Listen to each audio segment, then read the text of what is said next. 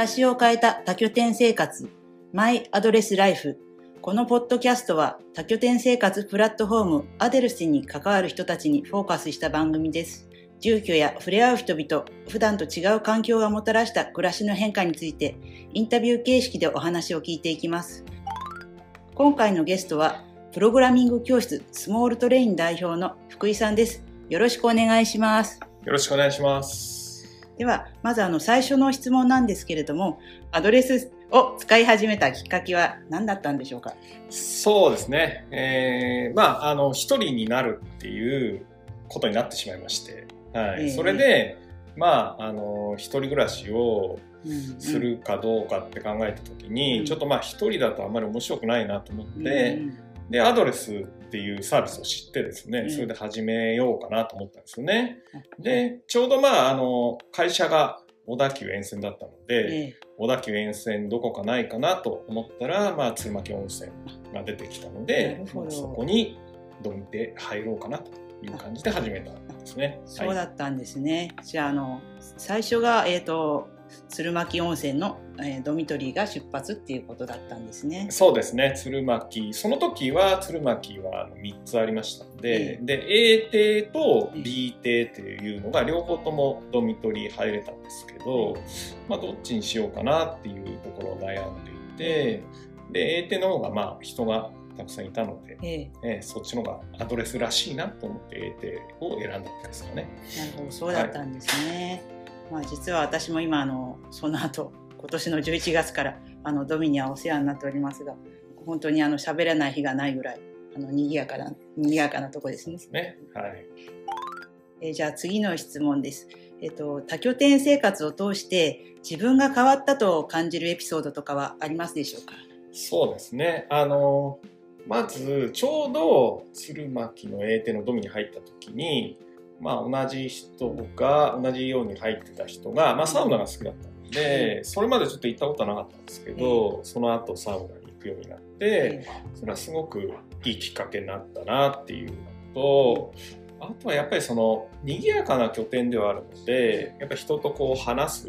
機会っていうのが今までよりもすごく増えたんですよね。でそういう時にまあ自分の話とかそういうことがたくさんできるようになったなっていうのは一つ変わったところかなっていうふうに思いますね。そうなんですね。私はなんか逆にあの鶴巻 C にあのホッピングしてあのいろいろあの話をね聞いてもらった側なんですけれども、ね、まあ確かにあのアドレスでねあのいろいろお話しする機会は多くなりますよね。なりますね。はい、はい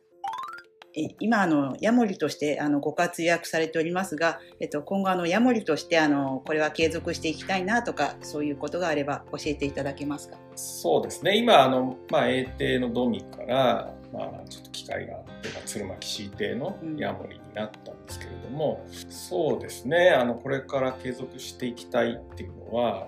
やっぱり人と関わるっていう、まあ、立場にはなっているのである程度まあそうですね良い話が提供できたらいいなっていうのが思っていて、うん、まああのある意味おせっかいみたいな感じなんですけど あの実はその結構おせっかいっていうのを一緒に広めましょうみたいなことをやっていて、うん、でおせっかいって何かっていうと節度ある介入だというふうに言ってるんですよね。うん、だからあの人との関わりの中で、まああの真剣に向き合わないというか、まあ、適当に答えるっていうわけじゃなくて、うん、まあ節度ある介入という感じで、うん、まあ人と関わっていけたらいいなっていうふうに思います。そうですね、はい本当あのアドレスのあの人の距離感ってすごくね不思議で身内みたいに毎日会うわけでもないけれども、ね、たまに会ってこう深い話ができるから私もそこがすごく気に入ってるところでございます。そうですねはいえっと、では最後にあのアドレスへ一言お願いします。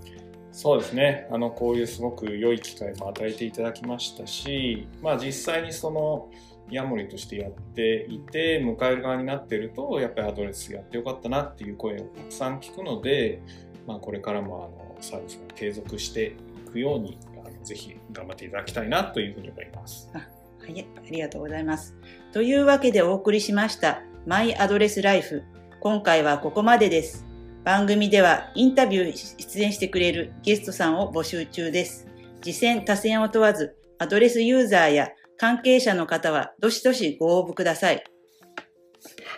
ありがとうございました。アドレス4周年おめでとうございます。